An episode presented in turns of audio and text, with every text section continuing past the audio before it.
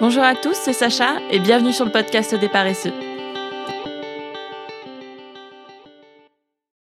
Aujourd'hui, je voudrais parler d'un thème qui me touche beaucoup et je souhaiterais parler de l'amitié. Je sais que c'est un sujet ambitieux et euh, très vaste pour un podcast, mais à mon sens, il y a quand même pas mal de choses intéressantes euh, à débattre ou à discuter par rapport à cette notion. Alors l'amitié, c'est quelque chose de très important chez l'être humain. C'est un sentiment d'affection réciproque entre deux ou plusieurs êtres. Cela ne se fonde ni sur la parenté, ni sur l'aspect sexuel. Et petite parenthèse, pour moi, la notion de sex friend, personnellement, c'est quelque chose auquel je ne crois absolument pas, mais c'est un autre débat. L'amitié, c'est un sentiment incroyable. C'est un sentiment de confiance, de bienveillance et de plaisir lorsqu'on est en compagnie d'une personne que l'on considère comme son ami. On se sent plus fort, respecté et surtout aligné avec ses valeurs personnelles.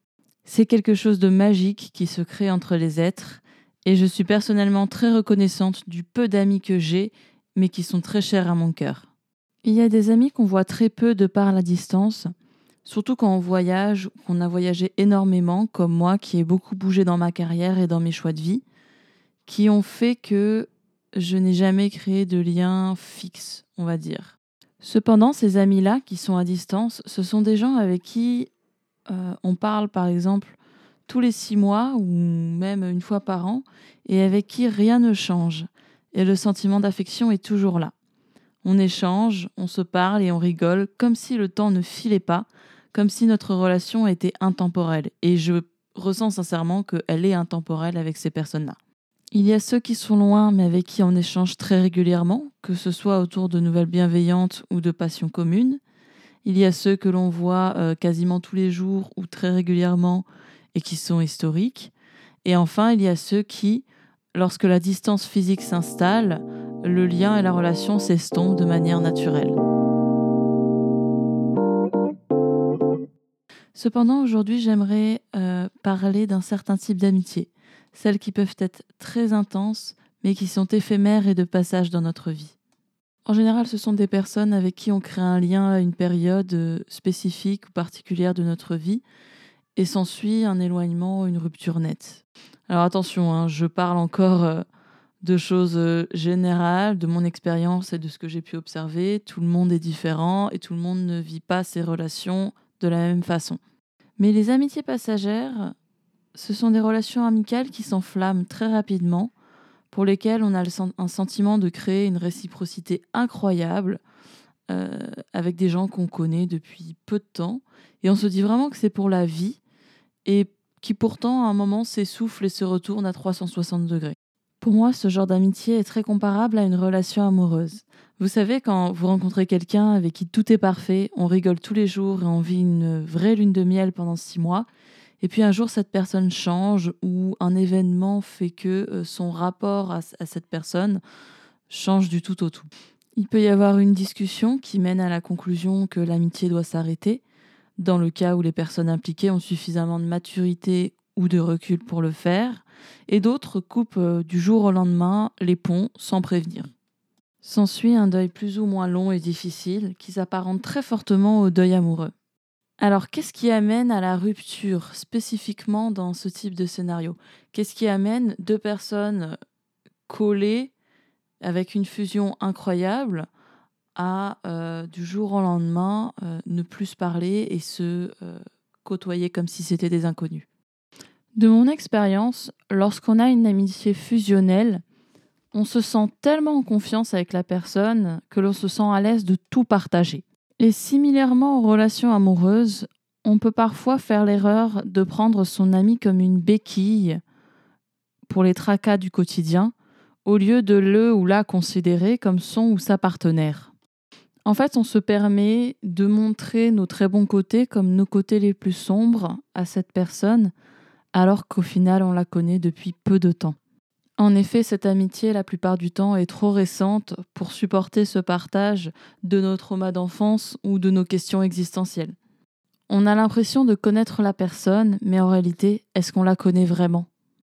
Lorsque l'on prend la liberté de se confier sur, par exemple, ses doutes, son manque de confiance en soi, ses travers, on oublie que la personne en face a aussi un vécu, des sentiments, et son image de vous n'est pas encore figée ni fixée dans sa tête.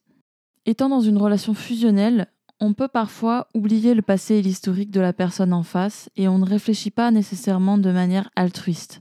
On se dit que la personne en face peut absorber tout notre tracas du quotidien. C'est à partir de là qu'on peut devenir nous-mêmes toxiques pour les personnes qu'on considère comme nos amis. Et ça, c'est la plus grande erreur qu'on puisse faire en amitié. Alors bien sûr, c'est quelque chose dont nous ne sommes pas conscients la plupart du temps et qu'on réalise peut-être après coup, des mois ou des années plus tard.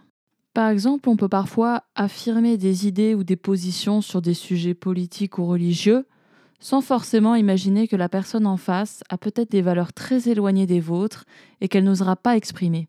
On a parfois tendance à penser, lorsque cela touche à nos idéaux personnels, que la plupart des gens qui nous entourent partagent les mêmes pensées, de ce qui est bien ou de ce qui est mal, de ce qui est respectueux ou non, de ce qui est important ou pas.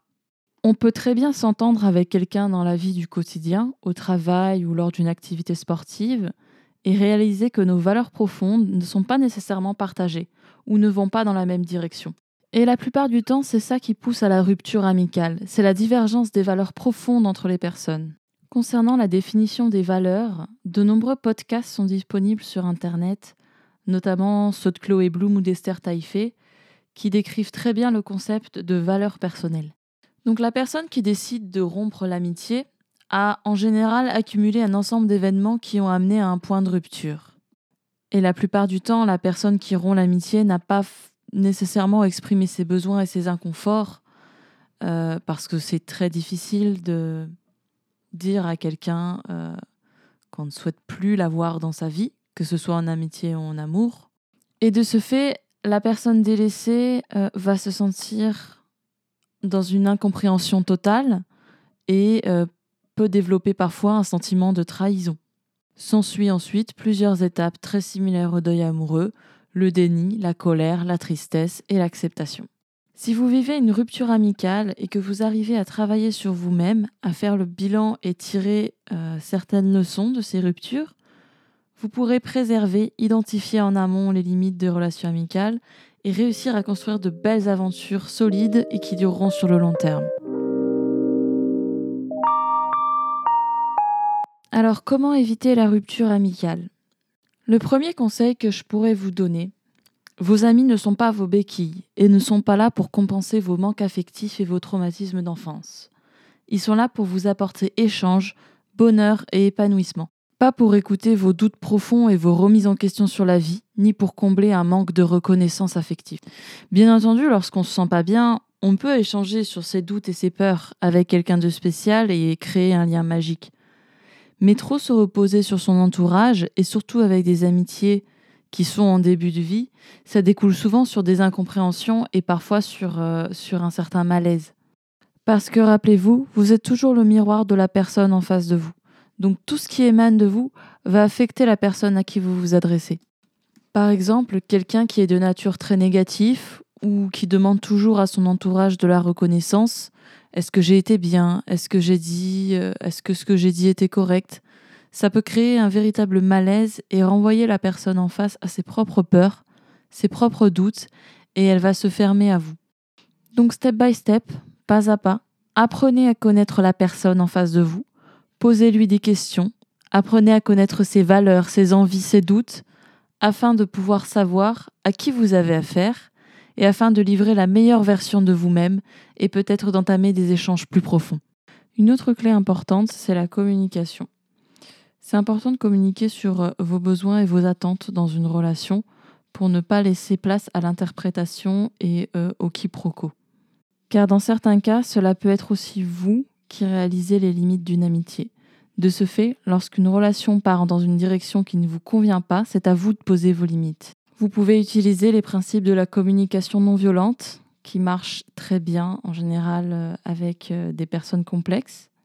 Si cela concerne quelque chose qui vous touche, par exemple, si la personne en face de vous vous taquine à répétition au sujet de la couleur de votre robe et que cela vous blesse, il est important d'exprimer à la personne votre ressenti en lui disant Écoute, j'aime beaucoup cette robe, quand tu exprimes des remarques dessus, cela me blesse car j'attends de mes amis et des personnes qui m'entourent qu'ils ne me dévalorisent pas sur mes goûts personnels.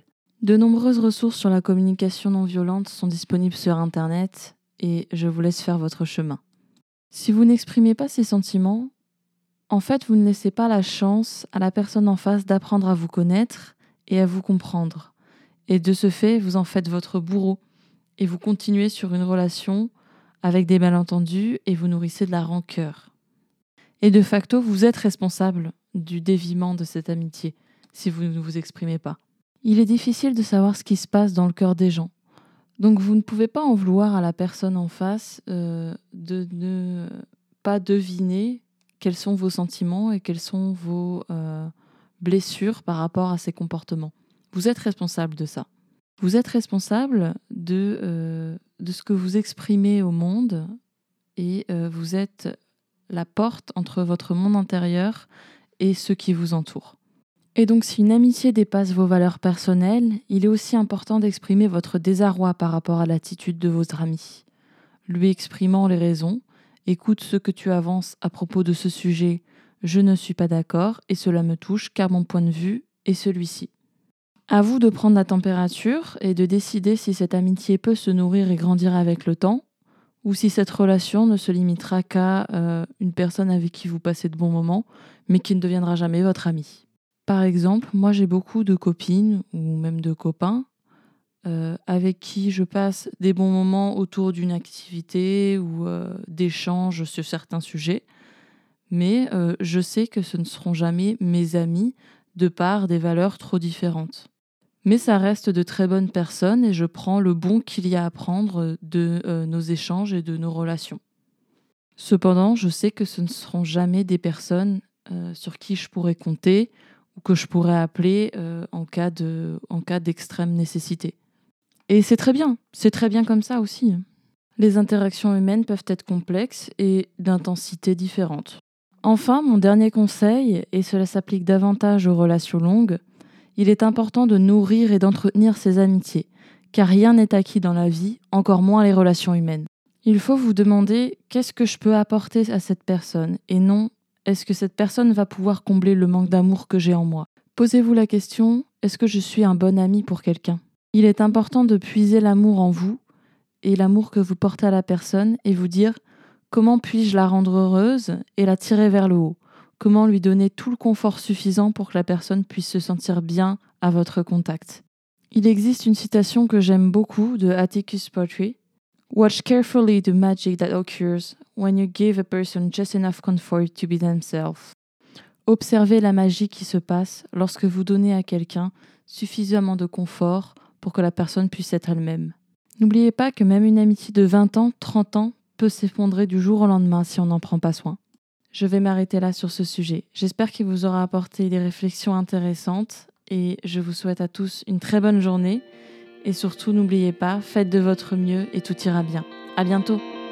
C'était Sacha. N'hésitez pas à vous abonner à ma chaîne pour plus de podcasts sur des sujets divers et variés. Merci à tous et surtout, prenez soin de vous.